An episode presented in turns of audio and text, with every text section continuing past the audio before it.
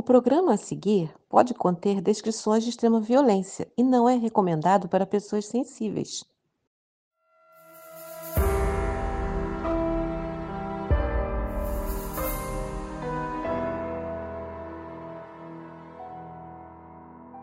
Notou alguma coisa diferente? Essa voz aí é de um apoiador do nosso podcast. Agora, uma das recompensas é gravar o nosso aviso inicial. Nossos apoiadores também têm acesso a episódios exclusivos, assistir a uma gravação ao vivo, sorteios de prêmios, acesso a um fórum onde a gente divide notícias exclusivas, comenta os episódios e muito mais. Para quem se interessar, tem o link na descrição.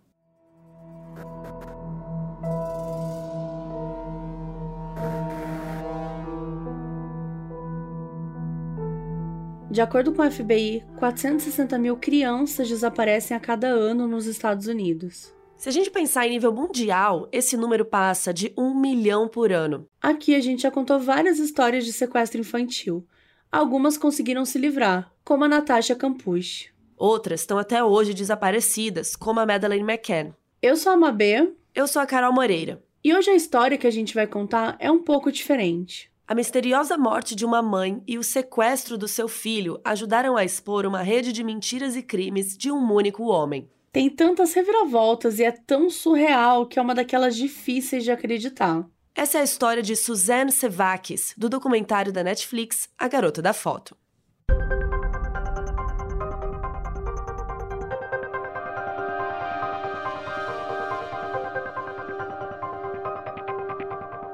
Franklin Delano Floyd nasceu no dia 17 de junho de 1943, na cidade de Barnesville, na Geórgia. Ele era filho de Thomas Floyd, que trabalhava numa fábrica de algodão, e de Della Floyd. O casal teve cinco filhos, e o Franklin era o caçula. O pai do Franklin era alcoolista, e pouco depois do menino completar um ano, o pai morreu de insuficiência renal. Isso foi em 1944. Ele tinha só 32 anos. A dela se viu viúva e sozinha aos 29 anos, tendo que cuidar de cinco crianças. Ela voltou para casa dos pais e no início eles ajudaram a criar os netos. Mas depois de um tempo, os avós estavam achando muito difícil e em 46 pediram para dela ir embora com os seus cinco filhos. Por isso, ela os colocou em um lar para crianças e foi embora. E nesse lar infantil, o Franklin sofreu bastante ele sofria muito bullying de algumas crianças mais velhas que consideravam que ele tinha um jeito feminino. Ele até foi abusado sexualmente aos seis anos de idade. Essas crianças que faziam bullying pegaram um cabo de vassoura e machucaram ele. Ele passou lá toda a infância e a maior parte da adolescência e não tinha nenhum amigo. Conforme as crianças iam crescendo e fazendo 18 anos, elas iam embora do lar e seguiam com a vida. Então os irmãos dele foram saindo de lá, até que só sobrou Franklin. A última irmã que saiu foi a Dorothy, e quando ela foi embora, ela tinha 18 anos, né? E ele tinha 14. Então ele ia passar mais quatro anos sozinho lá. Ele começou a entrar em muitas brigas com outros jovens, sempre roubava as coisas dos outros. Teve uma vez que ele foi pego pelos funcionários se masturbando, e eles simplesmente colocaram a mão do Franklin numa água fervendo para puni-lo. Tipo assim, absurdo. Em 59, quando Franklin estava com 16 anos, ele ficou de saco cheio e ele fugiu do lar infantil. Ele invadiu uma casa aleatória para roubar comida. Aí conseguiram encontrá-lo e entrar em contato com a irmã dele, a Dorothy, que nessa época estava com 20 anos e morava na Carolina do Norte, já estava casada, já estava com a vida meio feita. A Dorothy e o marido assumiram a custódia do Franklin, porque senão ele acabava voltando para o reformatório juvenil. A Dorothy achou que o Franklin ia melhorar as atitudes, mas ele continuava agressivo. Então ela expulsou ele de casa depois de pouco tempo. E aí ele foi para Indianápolis para reencontrar a mãe, a dela, porque soube que ela estava morando lá. Mas quando chegou, o Franklin descobriu que a dela estava em situação de prostituição e não estava conseguindo nem se sustentar direito, quanto mais manter um filho. Ele então teve a ideia de ir para o exército, porque lá ele teria pelo menos onde dormir e uma estabilidade na vida. Só que ele era menor de idade, ele tinha 16 anos ainda. Então, a dela ajudou ele a forjar documentos falsos com os contatos lá que ela tinha e o Franklin conseguiu se alistar. Deu certo e ele chegou a passar seis meses no exército, mas aí descobriram que ele era menor de idade e que os documentos eram falsos e ele foi dispensado. E quando ele voltou para Indianápolis, a dela não estava mais lá. Então, sozinho no mundo, o Franklin começou a rodar o país sem rumo. O Franklin começou a roubar para ter como sobreviver. No início dos anos 60, ele estava na Califórnia e ele invadiu uma loja de departamento para roubar uma arma. O alarme da loja tocou, a polícia chegou super rápido e começou um confronto. O Franklin acabou sendo baleado no estômago e ele foi mandado para uma cirurgia de emergência e conseguiu sobreviver. Então ele foi mandado para um reformatório juvenil por um ano e saiu de lá em 61 sob liberdade condicional com 17 anos.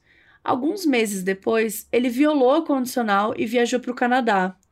E como ele tinha completado 18 anos, então dessa vez ele foi preso mesmo. Em 62, ele foi solto e ele se mudou para Atlanta e conseguiu um emprego no aeroporto de lá. E daí, em junho desse mesmo ano, ele cometeu um crime muito mais grave. Ele sequestrou uma menina de 4 anos numa pista de boliche, levou ela para uma floresta perto dali, a agrediu e abusou sexualmente. A polícia conseguiu encontrá-los e o Franklin foi condenado por sequestro e abuso infantil e foi sentenciado a 10 a 20 anos de prisão na prisão estadual da Georgia. E sim, a sentença dele não saiu com o um número exato. Em alguns lugares dos Estados Unidos acontece isso deles colocarem um tempo mínimo de pena. Então, depois de 10 anos preso, que aí a justiça ia ver se ele podia sair livre ou incondicional. Enfim, ele foi para a prisão estadual da Georgia e passou alguns meses lá. Mas em novembro ele foi enviado para o hospital de Milledgeville, também na Georgia, para testes psiquiátricos. Ao todo, ele passou 10 anos preso e saiu em 73. E aí ele tinha que se reportar para o agente de condicional dele. E quando chegou a hora do encontro, claro, né, sumiu. Ele ficou foragido e ninguém sabia onde ele estava. A partir daí, nos próximos anos, o Franklin entrou num padrão. Ia para algum estado, cometia algum crime, era preso, fugia, começava tudo de novo. Entre os crimes, a gente pode citar tentativas de estupro, muitos roubos, isso aconteceu em Ohio, na Pensilvânia, Illinois e por aí vai.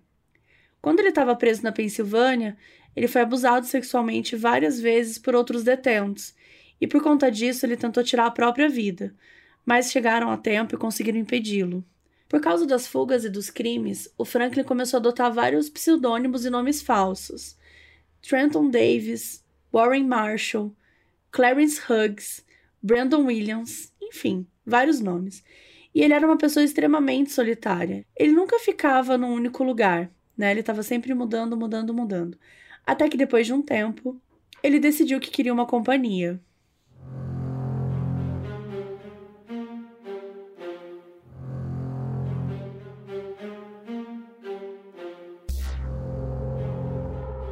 Em 74, a vida do Franklin ia cruzar com a de uma mulher chamada Sandra Frances Brandenburg.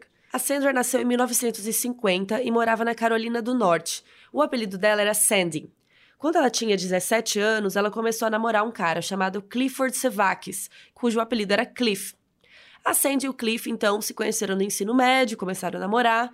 Ele era dois anos mais velho que ela, então ele acabou se formando primeiro. E depois que os dois formaram, eles se casaram e alguns meses depois a Sandy engravidou. Em 69, quando ela tinha 19 anos, a bebezinha nasceu e o nome dela era Suzanne. E nessa época, o Cliff estava servindo no Vietnã e foi muito difícil para Sandra porque ela teve que cuidar de uma bebê recém-nascida sozinha. O Cliff só conheceu a filha quando ela já estava com seis meses de idade. Ele conseguiu tirar uma semana de licença, mas depois disso teve que voltar para lá. Depois que ele terminou de servir, o Cliff voltou para os Estados Unidos e tomou uma reviravolta na cara a Sandy estava com outro homem e pediu o divórcio dele. Ela casou com outro cara e eles tiveram mais duas filhas, chamadas Ellison e Amy. Só que ela acabou se divorciando desse segundo marido e foi morar num trailer com as três filhas. A Suzanne, do primeiro casamento, e a Ellison e a Amy, do segundo. O trailer ficava no estacionamento, no topo de uma colina, e elas viviam lá de boa. Só que em 74 veio um tornado o trailer foi derrubado e, gente, não deu para salvar nada. Tudo foi destruído. Foi muito triste. A Sandy ficou muito abalada e ela acabou desenvolvendo transtorno de estresse pós-traumático. E ela foi com as meninas procurar ajuda no serviço social, porque ela não tinha condições de cuidar das filhas, né? Ela estava muito mal. E aí o pessoal do serviço social ficou com as crianças. O serviço social ligou para o Cliff, afinal, né, ele era pai da Suzane, Só que falou para ele que as três irmãs eram muito próximas e que o ideal era não separar as três garotas, né?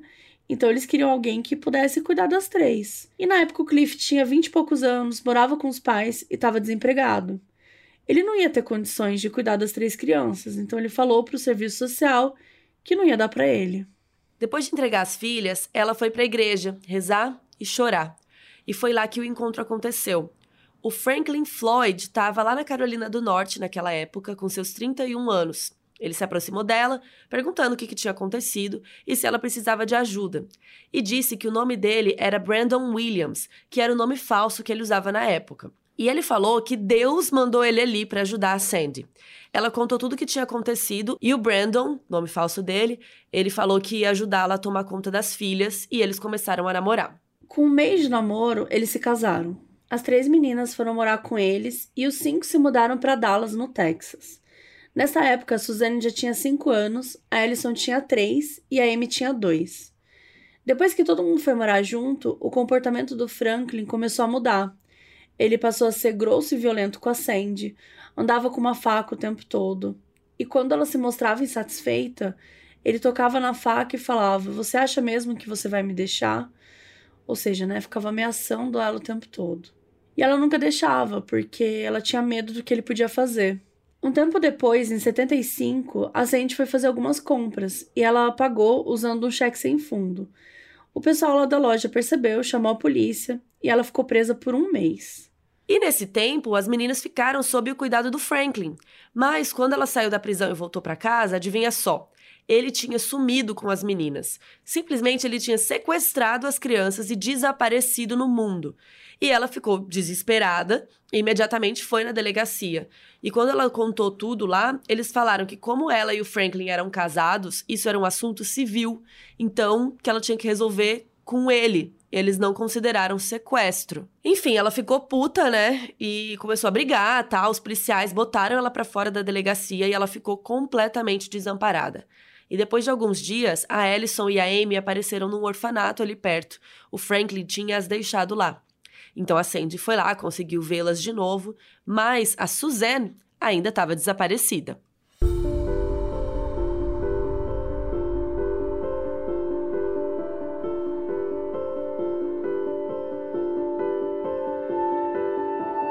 Nos anos seguintes ao sequestro, o Franklin ficou vivendo com a Suzanne como se fosse filha dele. E nesses anos todos, ele abusava dela sexualmente. Não se tem muita informação sobre a vida deles nessa época, até chegar mais ou menos em 84. Já fazia nove anos que ela tinha sido sequestrada. Nessa época, eles estavam vivendo em Forest Park, na Geórgia, e a Suzanne foi fazer ensino médio numa escola de lá.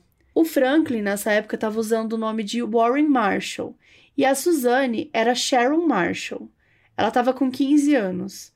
Lá no colégio, ela chamava muita atenção porque ela era muito bonita, muito inteligente. Ela fazia parte do programa de treinamento militar, estava no clube de ciências, no programa de talentos. Todo mundo tem aquele colega que faz muitas atividades, né? Assim, que tem mil atividades extracurriculares. E a Suzanne era assim.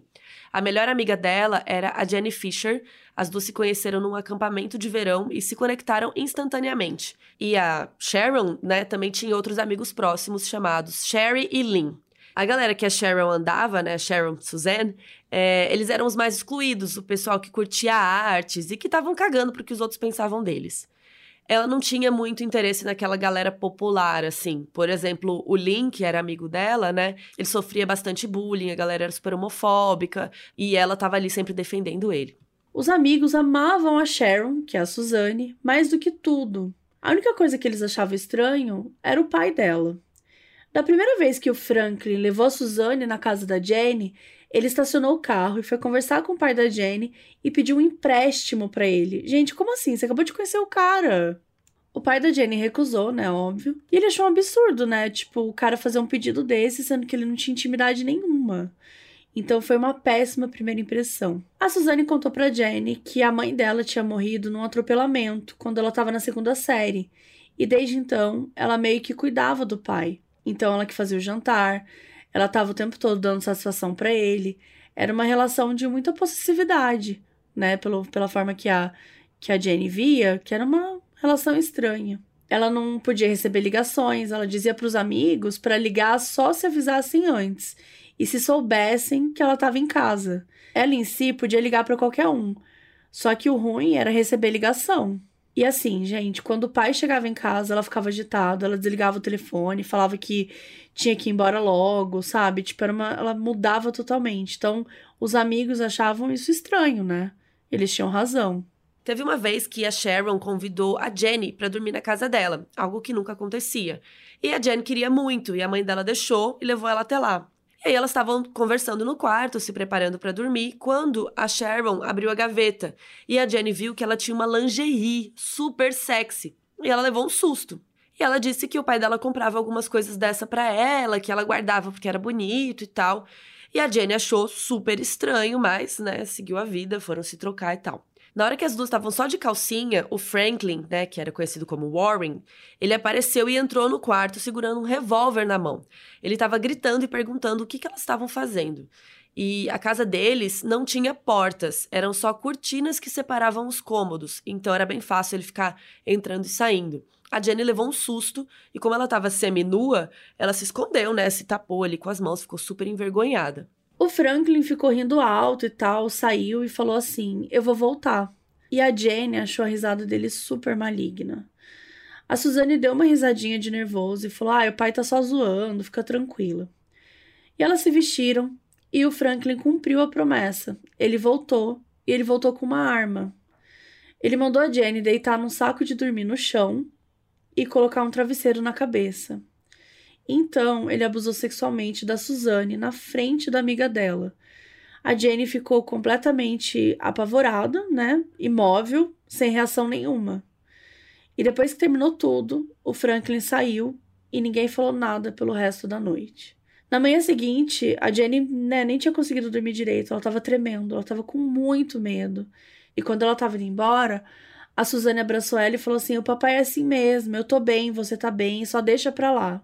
Isso só mostra o tanto de controle que ele tinha, né, sobre a Suzane. O tanto de, de, de controle, de pavor, de terror. Porque olha isso, é uma criança que está sendo abusada há anos, né? E, e forçada a chamá-lo de pai, forçada a entrar nessa narrativa de que ela tem um outro nome. É, é uma situação que ela é refém, que ela é a vítima e ela ainda tá nessa situação aqui consolando a Jenny, porque a Jenny tá apavorada, porque ela viu o que ela tá passando. Só que como a Suzane vive isso diariamente, né? Ela, como uma vítima, tá naquela situação de controle, não consegue sair, ela só quer que a Jenny não fale nada para ninguém, né? Que não que não dê um problema, que não aconteça uma situação em que ela possa sofrer mais ainda, né? A Jenny, obviamente, ficou com muito medo e ela nunca falou nada para ninguém. Então ela passou anos traumatizada só por ter presenciado essa cena. O tempo foi passando e em 86, a Sharon, Suzanne, se formou no colégio. O sonho dela sempre tinha sido fazer uma faculdade da Georgia Tech para estudar engenharia aeroespacial. E ela não foi só aprovada, como conseguiu uma bolsa integral. E no dia que soube, ela ligou para Jenny super feliz e contou como ela estava empolgada. O Franklin comprou uma página do anuário para parabenizá-la pela aprovação. Era uma página assim com a foto dela e com a legenda: Cuidado Georgia Tech, minha filha tá chegando. Isso de comprar foto em anuário era bem comum, assim, para os pais, né, comprarem e tal. Só que geralmente a pessoa colocava uma foto dos filhos, ou bebê, ou uma foto de criança. E a foto da Sharon, Suzanne, destoou bastante, porque o Franklin colocou uma foto meio sexualizada dela, meio fazendo um carão, assim, e todo mundo achou meio estranho. Mas o importante é que a Suzane estava super feliz que ela ia para a faculdade. Até que uma coisa aconteceu. Um dia ela ligou para Jenny chorando muito, falando que estava grávida. A Jenny ficou em choque, chorou junto com ela e perguntou o que ela ia fazer. A Suzane explicou que ela ia ter o bebê e depois ia colocar para adoção, porque ela não tinha condições de ser mãe. E ela falou também que não ia mais poder ir para a faculdade, porque o pai dela não ia deixar. A Jenny falou que não, que ela precisava ir, porque ela era super inteligente, porque era o sonho dela. E daí a Suzane respondeu: Ah, mas alguém tem que cuidar do papai. Poucos dias depois, a Suzane ligou de novo para Jane, dizendo que ela e o pai estavam indo embora para Arizona, para ela ter o bebê e entregar para adoção. E depois disso, nenhum amigo nunca mais teve notícias dela.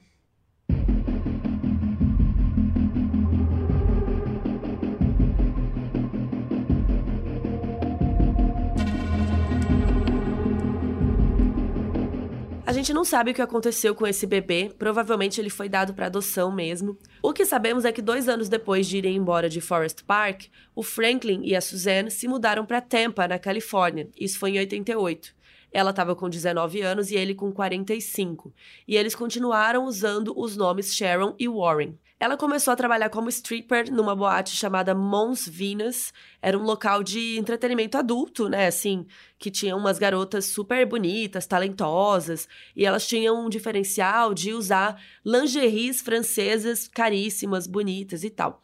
E realmente lá era o point, sabe? Tinha vários empresários, várias pessoas famosas e tal. A Sharon, Suzanne, fez amizade com uma dançarina chamada Heather, que já era bem experiente. A Heather sempre achou que a Sharon tinha uma certa inocência, uma pureza mesmo, que atraía as pessoas. Mas, ao mesmo tempo, ela era super discreta, ela não falava muito do seu passado. E não demorou muito, né, para as garotas do clube perceberem que tinha algo estranho na relação dela com o pai, que ela estava sempre agitada e tal. A Heather organizava e participava de festas privadas com uma galera super rica e a Suzane pediu para ela começar a levar a Suzane para essas festas. Eram festas que davam muito dinheiro. A Heather dançava três músicas, não fazia lap dance, não fazia nada assim, nem ninguém encostava nela. E ela ganhava até mil dólares. Então era muito dinheiro para ela, assim. Era uma grana que fazia muita diferença. E aí ela levou a Suzane numa festa e ficou cada uma, né, fazendo o seu corre e tal. Até que chegou um homem pra Heather e falou: Olha, vai lá no banheiro buscar a Sharon, ela precisa ir embora agora. A Heather foi ver o que estava acontecendo e quando ela chegou lá, a Suzane estava oferecendo é, serviços sexuais por 50 dólares por pessoa. A Heather tirou ela de lá e a Suzane explicou que o pai dela tinha mandado ela pedir para ir na festa e que ele tinha comprado camisinhas que entregou para ela e mandou ela se prostituir. E, gente, a Heather, obviamente, achou aquilo um absurdo. Tipo, como que o pai pode fazer isso com a própria filha? No momento em que a Suzanne e o Franklin se mudaram para Tampa, ela estava grávida dele, depois de tantos abusos sexuais. Por mais que ela não tivesse contado para nenhuma das meninas do clube, né, que ela estava grávida, todo mundo percebeu. E em 21 de março de 88 nasceu o Michael. A Suzanne imediatamente amou muito essa criança, sabe? Ela era muito amorosa, cuidava muito dele, com muito carinho.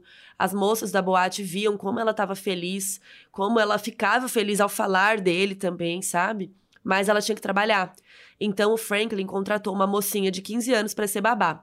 O nome dela era Michelle Couples. E o Franklin a Suzanne e o bebezinho moravam num daqueles conjuntos de trailers, né? Então é, o trailer deles era de um tamanho médio, assim, tinha dois quartos, um banheiro e eles ficavam lá.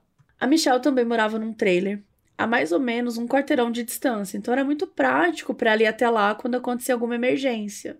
E a Michelle era uma ótima babá, tipo, ela se apegou muito ao Michael, ela estava sempre brincando com ele. O Franklin dormia na cama, que ficava na sala de estar, a Suzanne dormia no quarto dos fundos e no quarto do meio dormia o Michael. E a Michelle achava estranho que o Michael não tinha berço. Ele dormia tipo num chiqueirinho assim de bebê.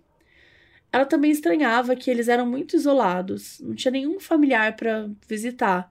Porque quando você tem bebê, né, é normal aparecer assim parente de tudo quanto é lugar para conferir, para visitar.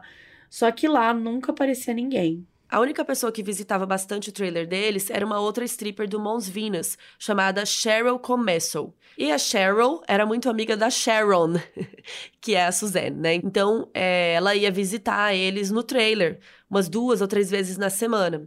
E a Cheryl era considerada muito linda, muito descolada, ela se vestia super bem, ela tinha um cabelo longo, preto, lindíssima, dirigia um Corvette, ela já tinha ganhado vários concursos de beleza e tudo mais. O Mons Venus era só uma escada para Cheryl. O sonho dela mesmo era ser modelo, posar na Playboy e tal. E o Franklin, desde que ele conheceu ela, ele achou ela o máximo, ele se interessou e se aproveitou disso desse sonho dela ser modelo para se aproximar dela. Ele disse para ela deixar ele tirar fotos e vídeos sensuais dela, que aí ele mandaria para Playboy e ela ficaria famosa. Ele levou a Cheryl e a Suzanne na praia e gravou um vídeo das duas sem a parte de cima do biquíni, meio que ela se divertindo, correndo e sendo carismática assim para a câmera.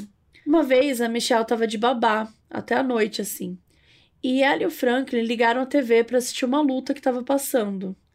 Aí o Franklin colocou uma fita para poder gravar a luta. Só que era a mesma fita onde estava esse vídeo da praia. A Michelle viu alguns segundos assim e ela reconheceu a Suzanne e a Cheryl. Ela achou perturbador, né? O pai gravar a própria filha assim, tipo, super sexualizada, umas, as duas sem a parte de cima do biquíni. E o Franklin tirou a fita super rápido. Ele começou a ficar agitado e falou assim: Puta merda, isso não é nada, era só uma brincadeira. Nunca fale disso com ninguém. A Michelle então ficou toda sem saber como agir. Ela falou: Tá bom, já deu meu horário, deixa eu ir. E ela foi embora. Enquanto isso, a Heather soube pelas meninas da boate que a Cheryl estava se aproximando muito do Franklin. E ela ficou preocupada e mandou a Cheryl se afastar desse cara. E foi aí que a Cheryl contou do vídeo. Disse que o Franklin queria transar com ela, mas que ela recusou. E que daí ele ficou super violento com ela. E a essa altura, toda a boate estava fofocando, porque a Cheryl tinha aparecido com várias marcas: um hematoma na bochecha, um olho roxo, marcas no pescoço. E a Heather queria proteger ela do Franklin, né? Porque ele estava completamente obcecado, ficava ligando, querendo falar com ela, querendo saber o sobrenome dela, onde o pai dela morava. E toda vez que ele ligava, a Heather atendia e dizia que ela não estava lá. Ela fez o possível para manter os dois separados. Até que um dia o Franklin decidiu ir até a boate. Quando a Heather estava saindo, ela viu o Franklin no carro e a Cheryl estava do lado de fora, assim, de frente, assim, para a janela do motorista. E os dois discutiram muito. O Franklin até gritou que ia matá-la. Quando ouviu isso, a Heather chegou lá, interviu e tal, mandou ele deixá-la em paz. O Franklin ficou tão puto que ele deu uma guinada no carro, meio que deixando entendido, né, que ele queria acelerar e atropelar ela. Só que a Heather abraçou a Cheryl e foi embora de lá com ela. Ela acompanhou até o carro da Cheryl e esperou ela embora, achando que agora ia ficar tudo bem. Só que não foi o que aconteceu. Essa foi a última vez que ela viu a Cheryl.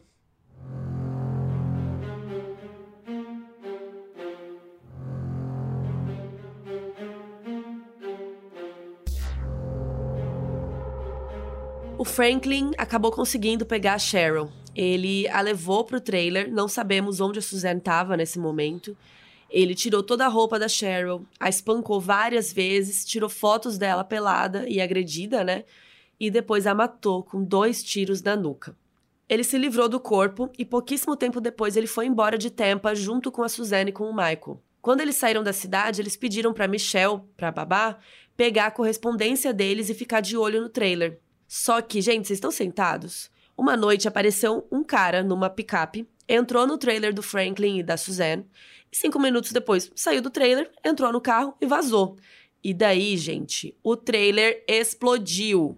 O pessoal da vizinhança ficou comentando que o Franklin contratou alguém para queimar o trailer, né, e se livrar de qualquer evidência contra ele. E para o Franklin não era suficiente fugir.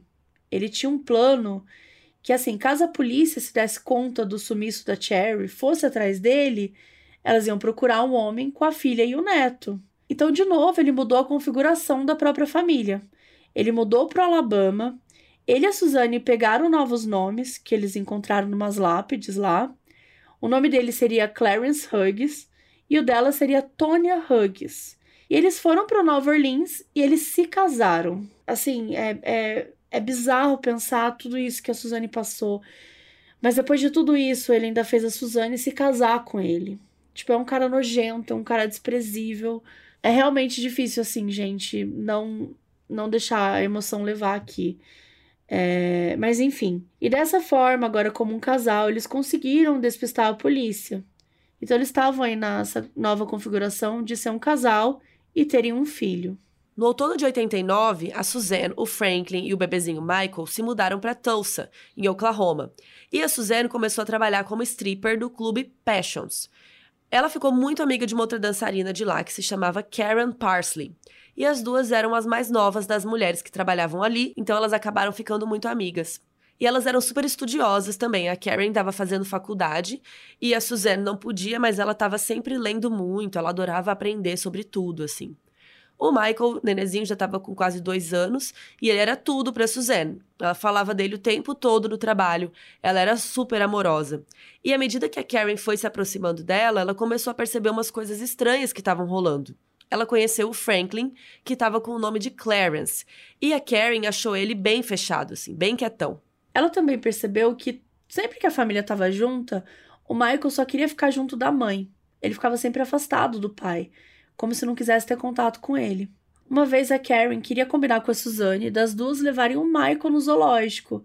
Só que a Suzanne falou que não ia rolar, que eles não podiam sair sozinhos assim, ainda mais com o Michael, porque o Franklin não deixava. A gente já falou aqui algumas vezes, né, gente, mas isso que, que ele faz com ela, por mais que para muitas pessoas não, não pareça, né? Porque assim, quem conviveu com a Suzane, viu ela ir pra escola, viu ela ir pra essa boate quando ela foi dançarina tal é, quando você vê uma pessoa andando assim livremente na rua, a sensação que a gente tem, a ideia que a gente tem é que aquela pessoa é livre, que aquela pessoa pode fazer o que ela quiser.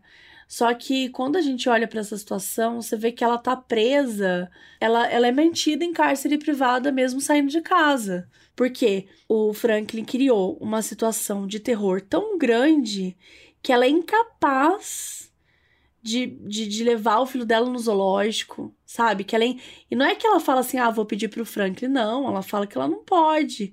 Então, são esses pequenos momentos que a gente entende aqui o quanto ela estava presa, o quanto ela estava vivendo, entre muitas aspas, em liberdade, mesmo sendo mantida em cárcere privado. A, a prisão, ela não precisa ser só física. Ela acontece de diversas formas. Porque, assim, quando você priva outra pessoa de viver a própria vida, de seus próprios pensamentos, de, de seguir os próprios sonhos, né? Eu não sinto que isso é muito diferente de matar uma pessoa. É você tá privando ela de tudo, de tudo que faz a gente ser livre, de tudo que faz a gente ser humano. Então, gente, isso é uma opinião minha, assim, não é diferente de matar uma pessoa. Mas enfim, voltando. A Karen estava começando a ficar cada vez mais ligada, né? E no camarim, uma vez, ela viu as marcas que a Suzane tinha. Eram vários hematomas. E a Suzane tentou despistar, falando que ela tinha escorregado, que ela caiu. Só que a Karen sabia a verdade, né? Ela, ela desconfiava da verdade. E ela não acreditou. Chegou o início dos anos 90 e as coisas foram ficando cada vez mais assustadoras.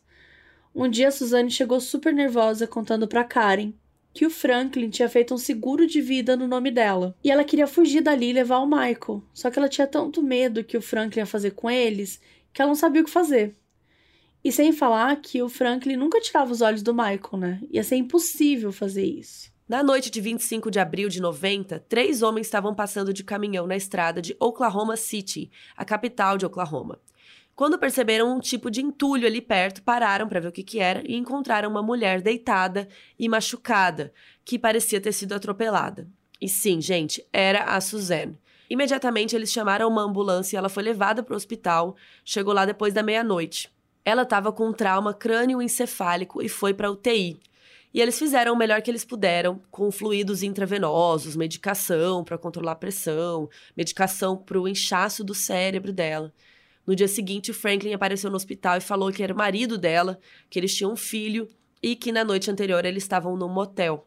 Lembrando que não é motel no mesmo sentido aqui do Brasil, né? De, de, de sei lá, né? De dar uns rolezinhos. É esses hotéis que ficam na estrada, né? Tipo aqueles hotéis térreos, assim, tipo do Bates Motel, sabe? Eles chamam isso de motel. Enfim, o Franklin disse que ela tinha saído na noite anterior para comprar mantimentos ele acabou dormindo enquanto esperava ela voltar. Quando eles encontraram ela, ela realmente estava com mantimentos de mercado. Então a história bateu. Só que a gente não precisa explicar, né? Era óbvio que o Franklin sabia que ela estava prestes a fugir, ou, ou percebeu, ou desconfiou, sei lá, e ele atropelou ela. A polícia definiu que foi um daqueles atropelamentos hit and run, né? Então, assim, alguém atinge o hit e run que é o correr. A pessoa foge sem prestar o socorro. Então o Franklin estava seguro, tipo assim, foi só uma pessoa que passou, fez isso e não, não quis parar para socorrer, né? E ele ligou para Karen para avisar do acidente e ficou fazendo aquele papel do marido angustiado. A Karen achou muito estranho, porque a Suzane não falou para ela que ia sair de Tulsa. Óbvio que ela ficou desconfiada. Ainda mais depois do que a Suzane falou para ela, né? Então ela foi para Oklahoma City, pro hospital, para ver a amiga. E a Suzane não podia receber visitas. Só que, gente, a Karen cagou e entrou para ver a amiga mesmo assim. Ela ficou tão preocupada quando ela viu a Suzane, porque ela viu vários arranhões nela, como se ela tivesse tentado lutar com alguém. Os médicos tinham notado que ela estava cheia de hematomas e lesões antigas e que isso era muito suspeito também. De início, ela estava até bem estável para alguém na situação dela, mas os dias foram passando e foram acontecendo complicações. Até que no dia 30 de abril de 90, a Suzanne Sevakis faleceu aos 20 anos. A Karen e outras amigas do clube ficaram devastadas, assim como o Michael, que tinha dois anos. E aí as meninas do clube ficaram procurando na lista telefônica tal para conseguir achar o nome da mãe dela para contar. Mas não era a mãe da Suzanne, era a mãe da Tonya Hills, o nome que ela estava usando. Então, quando eles ligaram para a mulher, ela falou que a filha dela estava morta sim, mas que ela tinha morrido com 18 meses de idade, já fazia 20 anos isso. E aí as meninas ficaram chocadas. Como elas não sabiam o que estava rolando, né, qual era o nome dela de verdade, elas fizeram uma lápide apenas com o nome Tônia. A Carrie não fazia ideia do que estava acontecendo, mas de uma coisa ela sabia: o Clarence era perigoso e nada confiável. O pessoal do hospital conversou com ela sobre o Michael e disseram que ele não estava falando nada. A Karen disse que era estranho, que o Michael não era assim, e ela disse que não achava que o Michael ia ficar seguro com o pai. A Suzane morreu no dia 30 de abril de 90 e no dia 1 de maio eles chamaram assistência social, que levaram o Michael e colocaram ele no lar adotivo, na cidade de Choctaw, também em Oklahoma. O Michael estava com dois anos e poucas semanas nessa época. E logo depois ele foi adotado. Os pais adotivos dele se chamavam Ernest e Merle Bean, e rapidamente eles se apegaram ao Michael. O Michael passou a desenvolver bastante em vários aspectos, assim, eh, fisicamente, mentalmente, emocionalmente. E como vocês podem imaginar, o Franklin não ficou nada feliz com a intervenção da assistência social e começou uma batalha jurídica para conseguir a tutela dele de volta.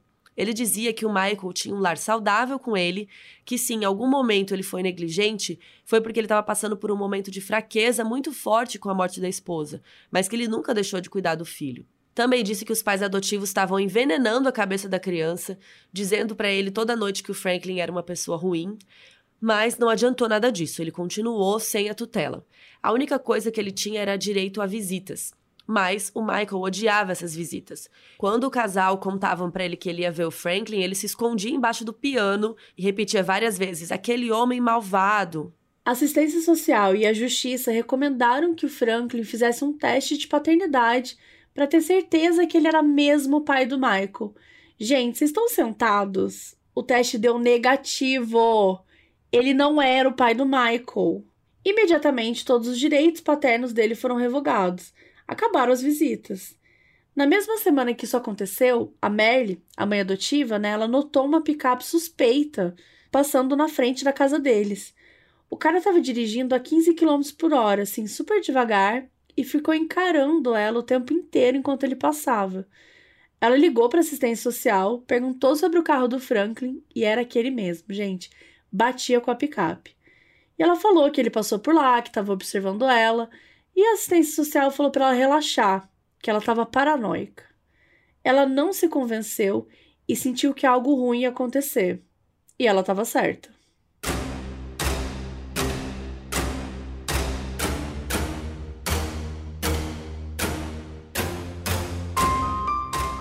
No dia 12 de setembro de 1994, já fazia quatro anos e alguns meses que o Michael estava morando com a Merle e o Ernest. Ele já estava com seis anos.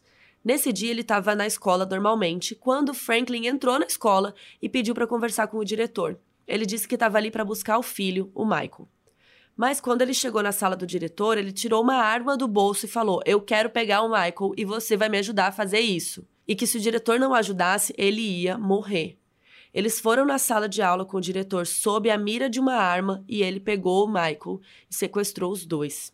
Ele pegou a picape do diretor e obrigou o cara a dirigir enquanto apontava uma arma para ele. O Franklin fez ele dirigir até uma estrada de terra bem afastada. Daí eles pararam. O Franklin mandou o diretor sair do carro.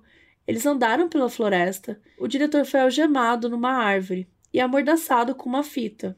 Depois de algumas horas, ele foi encontrado com vida e ficou bem. E a pessoa que encontrou ele ligou para a polícia. Aí a polícia foi acionada e o responsável pela situação foi o Billy Carter, que era o chefe assistente da polícia de Choctaw. E o pior de tudo é que o Franklin desapareceu com o Michael, ninguém fazia ideia de onde eles estavam. Só que rapidamente o Billy se tocou, né, que era um caso muito estranho, e entrou em contato com o FBI. No dia seguinte, o agente Joey Fitzpatrick foi para Choctaw, representando o FBI, e assumiu o caso. A primeira coisa que ele fez foi emitir um alerta geral de procura do Michael e liberou também uma foto do sequestrador. O agente Joe pesquisou a ficha dele e descobriu que o nome do sequestrador não era Clarence, e sim Franklin Floyd. Ele conseguiu descobrir porque quando a Suzanne morreu, ele tinha tentado pegar o dinheiro do seguro de vida que fez para ela, mas o número do seguro social que ele usou, na verdade, pertencia a um homem chamado Franklin Floyd. Ou seja, né, que o nome de verdade dele era esse. E agora que eles sabiam que Clarence era um nome falso, eles descobriram outros nomes falsos dele, como Warren Marshall. Daí puxaram a ficha criminal dele e descobriram todos os crimes que o Franklin cometeu durante todas essas décadas. O pessoal da unidade de ciência comportamental do FBI, que a gente já falou várias vezes aqui, né, gente, onde ficava o John Douglas, o Bob Resner, então a gente conhece bem essa unidade. Os agentes dessa unidade falaram pro agente Joe que ele tinha mais ou menos uma semana para encontrar o Michael, porque depois disso, o Franklin provavelmente se cansaria dele e iria matá-lo. Então eles estavam correndo contra o tempo, né, para tentar impedir que uma tragédia acontecesse. O America's Most Wanted, que é aquele programa, né, que mostra as pessoas procuradas e tal, chegou a fazer um episódio especial sobre isso. E eles disponibilizaram um telefone para as pessoas que tivessem informações cruciais. E de tanto que o Franklin, a Suzanne e o Michael passaram nos noticiários, uma pessoa reconheceu eles. Essa pessoa foi a Jane Fisher, a melhor amiga da Suzanne lá no ensino médio. Lembra dela? Que dormiu na casa deles e viu o Franklin abusar da Suzanne. Né? Ela passou por um trauma super grande. Então a Jane ela entrou em contato com as autoridades e já mandaram ela direto para conversar com a gente Joey. A Jane disse que os nomes deles eram Sharon e Warren e que eles eram pai e filha. E daí o agente Joey contou que os nomes que eles estavam usando era Tonya e Clarence, que o nome dele na verdade era Franklin e que os dois estavam agindo como marido e mulher. Foi aí que o agente Joe percebeu a gravidade da situação, que não era só o Franklin que tinha pseudônimos, a Suzanne também tinha. E descobriram que esses nomes específicos, Tonya e Clarence, eram de pessoas que já tinham morrido, e também descobriram sobre o período deles em Tampa. Um dos investigadores conseguiu encontrar um cara que foi vizinho do Franklin em Oklahoma nos anos 70. E esse vizinho tinha uma foto do Franklin e da Suzanne juntos, ela com uns 5 ou 6 anos de idade. Os agentes do FBI da Unidade de Ciência Comportamental analisaram a foto e disseram que tinha os padrões de uma criança abusada, porque a Suzanne estava triste, ela não sorria, ela estava com um olhar bem distante. E essa foto, além de todas as outras informações, vão estar em modusoperandipodcast.com, que é o nosso site. Cada episódio episódio tem um episódio também lá no site para você clicar, ver fotos, ler matérias e tudo mais. Enfim, os detetives aí se tocaram de uma coisa. Se a Suzanne morreu com 20 anos em 1990, ela tinha nascido em 69 ou 70. E nessa época o Franklin estava preso, então não teria como ele ter sido o pai dela. Como ele tinha histórico de sequestro, o agente Joe inferiu que ela também tinha sido sequestrada quando criança. E isso a gente já sabe que é verdade. O Franklin manteve a Suzanne sequestrada por mais de 15 anos. Então eles ficaram com medo, né, que o mesmo pudesse acontecer com o Michael também, que os dois desaparecessem, né, e que ele nunca mais voltasse. Mas o agente Joey bolou um plano muito bom. Ele imaginou que como o Franklin já tinha muitos pseudônimos, né, ele já tinha muitos nomes falsos, que ele ia tentar usar algum deles e ir para algum dos estados que ele já tinha ido nos anos anteriores. Então eles ligaram para esses estados e entregaram diretamente a lista com todos os nomes que ele usava. E se ele tentasse usar algum, o FBI ia ser notificado imediatamente. E deu certo, gente, porque o Franklin foi para Louisville, em Kentucky, onde ele tinha uma carteira de motorista sob o nome de Warren Marshall, e ele queria renovar. Aí o departamento de trânsito falou para ele que iam mandar uma pessoa com a nova carteira para ele, que era só ele dar o endereço e esperar. Daí avisaram o FBI e o agente Joey correu para Kentucky com os agentes dele. Um agente se vestiu como entregador do departamento de trânsito e chegou no lugar combinado com um envelope, onde estaria a carteira de motorista. Quando Franklin baixou a guarda, apareceram vários carros de policiais e agentes e ele foi preso imediatamente. O endereço que ele tinha dado não era de onde ele estava morando, então, depois de pegarem ele, fizeram ele contar onde ele estava dormindo e foram até lá. Ele estava morando num prédio fazia mais ou menos seis semanas. Os agentes conversaram com os vizinhos dele e todos falaram a mesma coisa. Ele era um cara super calado e estranho. Ele entrava e saía e não conversava com ninguém, ninguém sabia nada sobre ele. E, pior ainda, não tinha nenhum sinal do Michael, ninguém tinha visto ele. Eles acharam uma passagem de Atlanta para Louisville para uma pessoa só. Então, assim, o Michael nem chegou a viajar com ele. O agente Joey foi conversar com Franklin e perguntou se o Michael estava vivo. O Franklin disse que sim e que o Michael tinha ido embora com uma pessoa rica. E o Joey falou: Ah, por favor, né? Esperando claramente uma mentira. E o Franklin só sabia mentir. Ele falava que ele amava o filho, que queria muito que ele fosse encontrado. E aí o agente Joey se convenceu de que ele tinha realmente matado o Michael e que eles não iam mais conseguir encontrar o garoto. E assim, sério, não tinha nenhuma pista mas mesmo assim eles continuaram procurando. Os pais adotivos do Michael, né, que amavam muito ele, começaram a ir nos noticiários pedir para ajudar a encontrar o garoto também. Só que ninguém sabia de nada, gente, e o caso virou um mistério.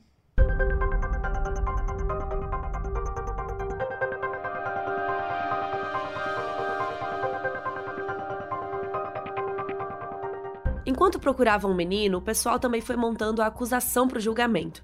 Mas não podiam acusar o Franklin de ter matado o Michael, porque não tinha corpo para comprovar a morte. Chamaram dois advogados super cabulosos que decidiram fazer a acusação no sequestro, além de vários outros crimes menores, tipo roubo de carro, uso de arma de fogo durante o roubo, e essas coisas adicionavam cinco anos na sentença. E o crime de usar a arma durante o sequestro adicionava 25 anos. O julgamento aconteceu e o Franklin decidiu fazer o que é chamado de defesa híbrida. Ele tinha advogados, mas ele também era um dos próprios representantes. Vocês já viram alguma coisa parecida com isso por aqui, né? O Ted Bundy, por exemplo, foi um desses que quis se defender também. O pessoal da acusação achou uma boa sacada dele, porque isso dava ao Franklin mais tempo de fala, mais tempo contando a própria versão, do que só sendo chamado para testemunhar. Ele focou toda a defesa dele em falar que ele amava muito Michael, que ele nunca faria isso. Só que a acusação tinha a melhor testemunha de todas, que era Jane Fisher, a melhor amiga da Suzanne no, no ensino médio. E quando ela abriu a boca para contar, gente, o dia que ela passou, né, que ela dormiu na casa deles, todo mundo ficou chocado. Os advogados do Franklin ficaram desesperados, porque eles não contavam com essa testemunha. E o próprio Franklin nem soube o que responder. E no fim, o Franklin Floyd foi condenado a 52 anos de prisão pelo sequestro do Michael Hughes, sem a possibilidade de condicional. O Franklin tinha 51 anos de idade e ele foi mandado para a prisão imediatamente. Mesmo com o Franklin preso, é claro que o FBI continuou investigando para achar vestígios do Michael. E em 1995, eles conseguiram um elemento importante. Encontraram a picape do diretor da escola que o Franklin tinha roubado naquele sequestro. Na parte de baixo da picape tinha um envelope colado com várias fotos de garotas nuas, incluindo fotos da Suzanne desde quando ela era pequena. Mas também tinham outras garotas lá, e uma delas era a Cheryl Comesso. Lembra dela? Ela era stripper em Tampa, junto com a Suzanne e tal, e o Franklin se aproximou dela e a matou depois que ela não quis nada com ele. Encontraram as fotos que ela estava toda ferida, que ele tinha batido nela, é, que ela estava nua, né? Mas nesse ponto da história, o FBI não fazia ideia de quem era Cheryl, enfim, ela nem tinha aparecido na história. E nas fotos, gente, dava para ver que ela tinha marcas de biquíni. Então a gente Joe listou os estados ensolarados, né, e com praia que o Franklin tinha ido e pediu para que os escritórios desses estados verificassem a lista de casos não resolvidos. E aí bateu, deu match com a Flórida. E o pessoal de lá contou que eles tinham encontrado um crânio, ele estava em decomposição numa floresta próxima a uma estrada. E eles tiveram que ficar escavando por quatro dias até encontrar o corpo inteiro, além de umas joias e umas roupas também. Quando o crânio foi examinado, eles encontraram dois buracos de bala na nuca e um osso quebrado sob um dos olhos. Então estava claro que tinha sido um homicídio, só que eles não conseguiram identificar de quem era o corpo. Em março de 95, quando o pessoal do FBI mandou as fotos da Cheryl, eles analisaram tudo e eles viram que as roupas eram as mesmas que eles tinham encontrado. Então eles foram atrás dos registros dentários e conseguiram identificar que sim, aquela pessoa era Cheryl Comesso. Comprovada que aquela era Cheryl, já havia ligação entre a morte dela e o Franklin, porque as fotos estavam na picape que ele estava usando. Mas ainda precisavam de mais um argumento bom para acusação, e conseguiram. Os agentes conversaram com a galera de Tampa e conseguiram as informações de tudo que rolou lá, que a gente já contou aqui. E lembra da babá do Michael, a Michelle Couples, que estava sempre na casa do Franklin, lá no, no trailer, né? Ela que viu aquele vídeo suspeito da Cheryl e da Suzanne na praia e tal. Pois bem, a polícia mostrou as fotos para Michelle, que não só confirmou que aquela era a Cheryl, como confirmou que o colchão onde ela estava sendo agredida era o colchão da casa do Franklin. Ela ia lá todos os dias da semana, então ela sabia reconhecer exatamente, porque era um colchão tipo sofá-cama na sala. Então tinha a decoração da sala em volta, tinha as almofadas, ela reconheceu tudo. E aí tudo pronto. Então Franklin Floyd foi acusado de matar a Cheryl Comessel. Ele já estava condenado por 52 anos, mas agora a gente está falando de um crime capital, né, assassinato. Então isso poderia resultar na pena de morte. E era isso mesmo que a acusação queria. E como vocês sabem, né, gente, a pena de morte é uma coisa muito complexa. Ela envolve muita burocracia e o julgamento com essa finalidade também tem toda uma burocracia. Os restos mortais da Cherry foram encontrados em 95 e o novo julgamento só aconteceu em 2002. Então, Franklin já estava preso há sete anos, com 59 anos de idade, mas rolou lá o julgamento e ele foi condenado e foi mandado para o corredor da morte. E por um lado, o pessoal da investigação ficou com um senso de vitória, porque era o que eles queriam que acontecesse. Só que por outro lado, eles ainda estavam angustiados, porque eles não conseguiram encontrar o Michael e eles nem conseguiram identificar quem era Suzane. E aí o caso foi dado como não resolvido, tal, e todos os envolvidos foram, né, seguir com a vida. O agente Joey acabou se aposentando pouco tempo depois, e ele levou esse sentimento com ele, assim, porque dos 27 anos que ele trabalhou na FBI, o paradeiro do Michael e a identidade da Suzane foram os dois únicos casos que ele não conseguiu resolver. Mas essa história não ia ficar assim por muito tempo.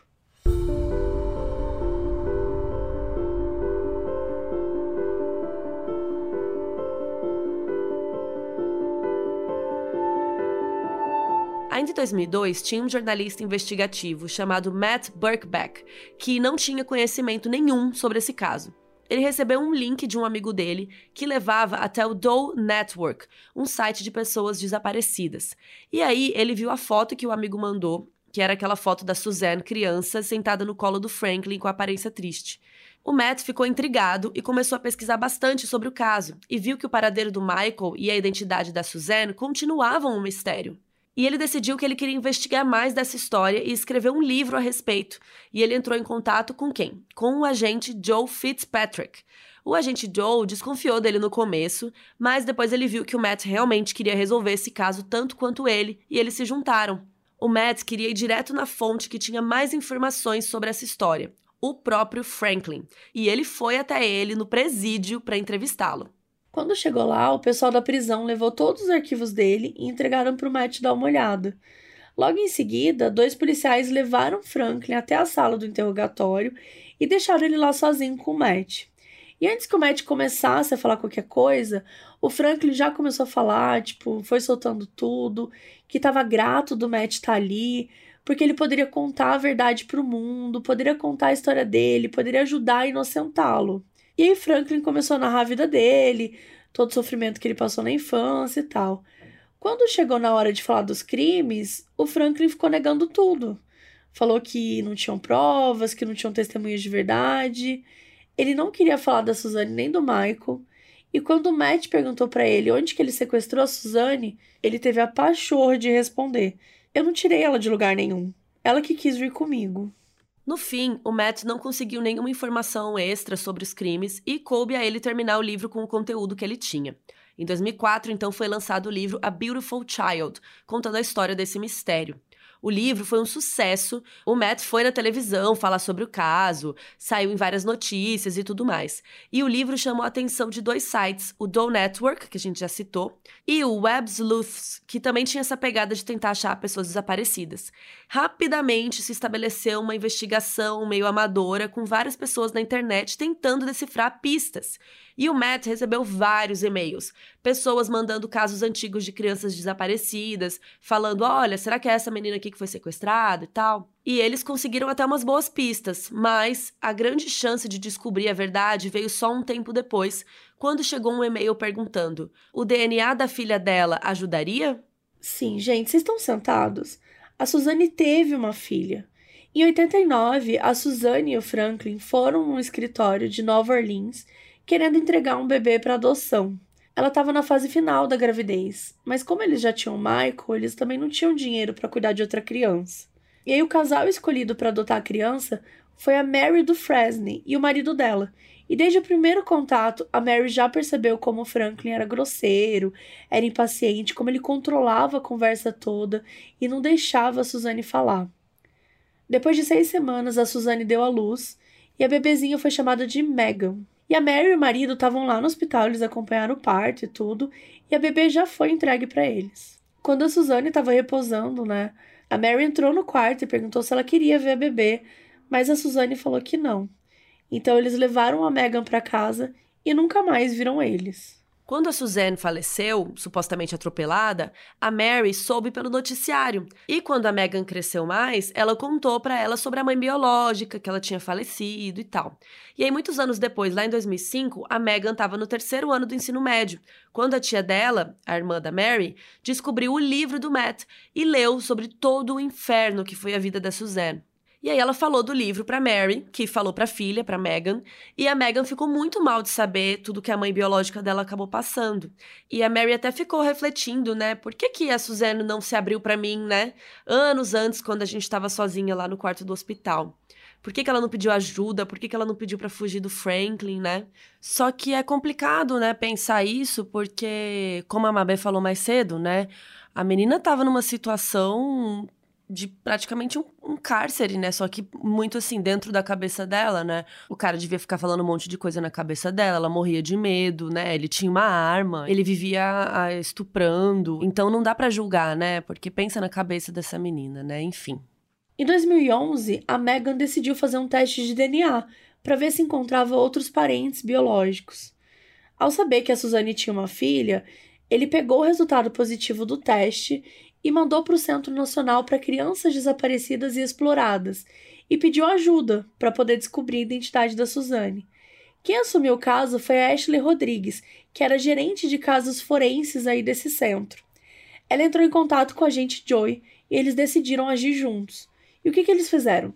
O Franklin ainda estava no corredor da morte. A pena não tinha sido executada. Então a Ashley e o Joy convocaram dois agentes assim cabulosos do FBI para ir lá entrevistar o Franklin mais uma vez e tentar descobrir tudo. Os nomes deles eram Scott e Nate. Eles tinham três focos: descobrir quem era a Suzanne, lembrando, gente, que até aqui eles só sabiam da Sharon, né? Que o nome dela era Sharon, mas sabiam que não era o nome verdadeiro dela, só que não tinham informação nenhuma. A segunda coisa que eles queriam descobrir era se o Franklin matou ela. E a terceira era o que houve com o Michael. O que, que tinha acontecido com o garoto. Quando chegaram, o Franklin nem deixou eles se apresentarem. Ele achou que os dois eram advogados dele e passou 45 minutos discursando em pé sobre como ele era inocente e tudo mais. Foi aí que interromperam ele e falaram que eram agentes do FBI e o Franklin levou um susto e perguntou o que, que eles queriam. E eles falaram que queriam reabrir o caso do Michael. E o Franklin falou que ele queria era que fechassem o caso. O Nate começou a falar que o Franklin tinha que admitir que ele queria que o Michael fosse a nova Suzanne dele, que ele queria mantê-lo prisioneiro por anos, e o Franklin disse que não, começou a chorar, e daí o Scott começou a bater várias vezes na mesa e perguntar como o Franklin matou o Michael. E ele continuava chorando, dizia que não matou, mas o Scott insistiu tanto que o Franklin soltou do nada. Dei dois tiros na nuca para que fosse rápido.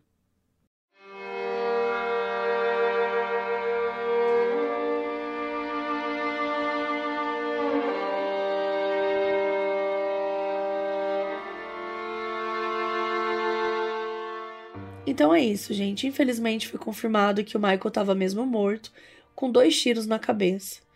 O Franklin contou que ele enterrou ele numa floresta, perto da fronteira de Oklahoma com o Texas. E aí eles continuaram conversando agora para tentar descobrir sobre a Suzane. Eles aproveitaram que o Franklin adorava se vangloriar e deixaram ele falar das conquistas dele, até que ele começou a falar da Sandy, que era a mãe da Suzane. falou que se casou com ela e que ela tinha três filhas. O Scott aproveitou e perguntou que nome que ele usava na época. E ele disse que era Brandon Williams. E daí o Scott ainda perguntou o nome das filhas, e especialmente sobre a mais velha. E daí ele finalmente falou o nome, Suzanne Sevakis. E sabendo todos os nomes e tudo mais, eles finalmente conseguiram descobrir a verdadeira identidade dela. E todo mundo ficou muito aliviado ao descobrir o seu nome. O Joe, a Ashley, o Matt, os agentes, né? Conseguiram encontrar os pais da Susanna, Sandy e o Clifford, e contaram tudo o que aconteceu com ela nesses anos. E quanto ao corpo do Michael, eles fizeram buscas por alguns dias com dezenas de homens, mas não conseguiram encontrar nada. Em 2018, o Matt ia lançar um segundo livro, chamado Finding Sharon. Diferente do primeiro livro, que era mais investigativo, esse segundo foi mais um livro de memórias sobre como é que foi esse processo de anos investigando o caso. Na época que ele lançou esse livro, eles já sabiam que o nome dela era Suzanne. Só que ele colocou Finding Sharon porque foi o nome que ela teve, né, durante todos esses anos da investigação que ele narra no livro. Foram esses dois livros que a Netflix adquiriu os direitos, né? E aí fizeram o documentário A Garota da Foto, que a gente assistiu para contar essa história aqui. E o Matt foi produtor executivo também. No documentário, a Mary, a mãe da Megan, diz que assim que souberam a verdadeira identidade, ela tentou estabelecer contato com a avó biológica, né, a Sandy, mas ela não demonstrou muito interesse. Depois dessa descoberta, o Matt conversou com a Megan e eles tiveram a ideia de trocar a lápide da Suzanne, porque estava escrito só Tonya. Então, no dia 3 de junho de 2017, foi uma galera para Tulsa para celebrar a Suzanne Savax e dar um funeral digno para ela. Foi todo mundo, os amigos do colégio, o agente Joey, a amiga Karen que fez a lápide antiga. No final, o FBI conseguiu descobrir finalmente quem era a garota da foto e toda a sua história tão triste. No mesmo ano, a Megan teve um bebê e decidiu chamá-lo de Michael, em homenagem ao irmão que ela perdeu. Franklin Floyd está vivo até hoje. Aos 79 anos, ele continua no corredor da morte. Até onde se sabe, ele tirou três vidas, mas arruinou dezenas delas. Agora, ele não pode mais machucar ninguém.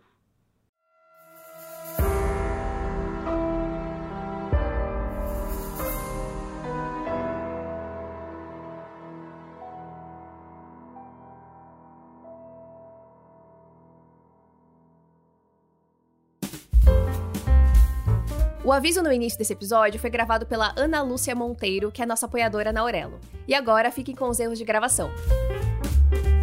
Mas em novembro foi enviado para o hospital de Mil... Mildeville. Mas em novembro foi enviado para o hospital de Mil...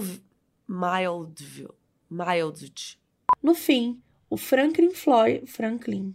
No fim, o Franklin Floyd... Caralho, é difícil de falar isso. E no fim, o Franklin... Caralho! Nossa, Nath, força pra você, viu? Porque eu tô aqui em prantos.